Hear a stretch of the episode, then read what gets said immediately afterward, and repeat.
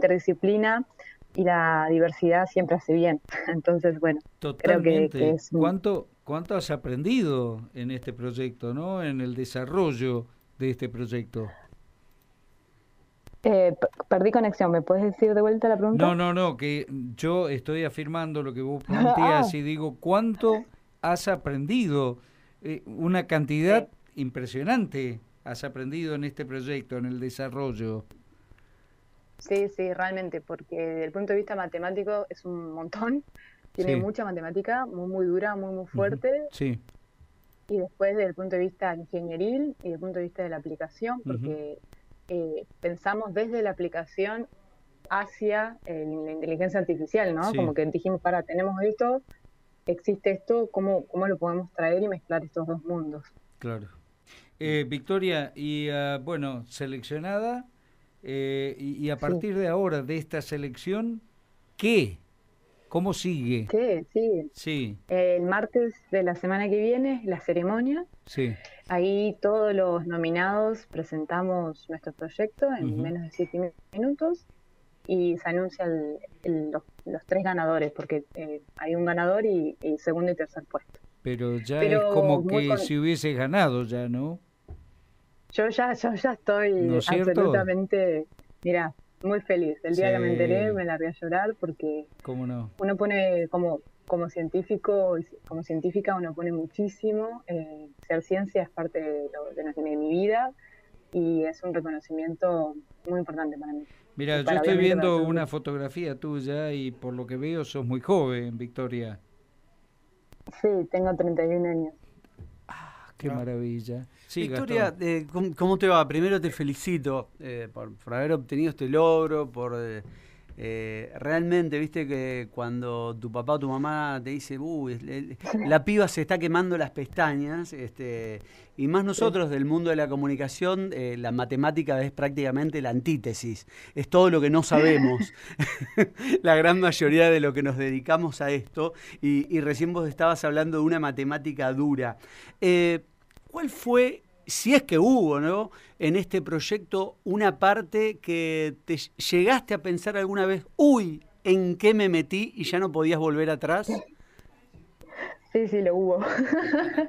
Porque la verdad que yo te voy a decir sincera, fue uno de mis trabajos, de mis proyectos que más estrés eh, me generó, mm. porque, mm, porque, por ejemplo, algo que nos pasa mucho a quienes programamos y a quienes hacemos códigos, algoritmos de programación, eh, suelen haber, se llaman bugs, que son pequeños errores que son no, no son errores que hacen que el código no corra, sino son errores que hacen que tus resultados no sean del todo correctos. Tuve, por ejemplo, uno de esos al principio y dije, no, ¿qué pasó? Bueno, y tuve que cambiar todo. Y después eh, las ideas que tuvimos y, el desarrollo que tuvimos era muy difícil de contar. Y en la ciencia se escribe todo esto a través de journal, de papers científicos, de, trabajos científicos, que hay que contar todo escrito de manera didáctica, pero también precisa.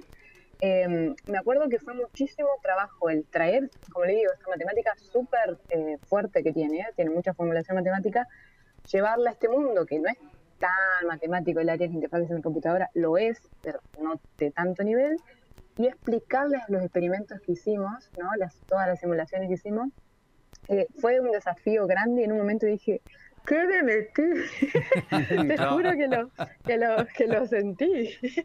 Eh, pero a la vez, em, cuando uno estaba, yo estoy muy contenta en el trabajo, yo estaba contenta con lo que se había generado. Exacto. Como te digo, desde la interdisciplina, desde cómo esas reuniones que teníamos que eran hermosas, donde discutíamos las cosas.